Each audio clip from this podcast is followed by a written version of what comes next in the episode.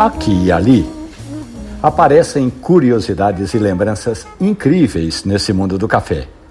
A nossa ouvinte Socorro Santiago, que é pedagoga de formação e que adora preparar bolos e outras delícias da culinária, conta que quando saía do Recife para visitar a avó dela, ela ia até a cidade de Caruaru e depois a fazenda da vovó e já começava a sentir o cheiro antes mesmo de entrar na porta de casa. Pois o quadro era a primeira coisa oferecida para as visitas na casa da Dona Mana e também na casa do seu Luiz França. Até hoje, ela gosta do sabor que fica na boca após tomar um café com bolacha. E mesmo vindo morar agora em Boa Viagem, ela faz questão de comer a bolacha de uma tradicional padaria ali do bairro de Areias.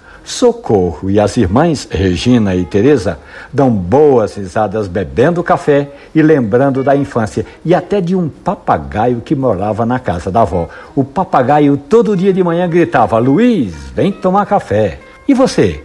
Tem alguma história especial que envolva aí o mundo do café? Conte que a gente publica.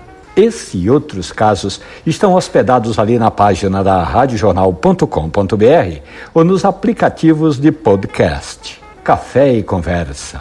Um abraço, bom café.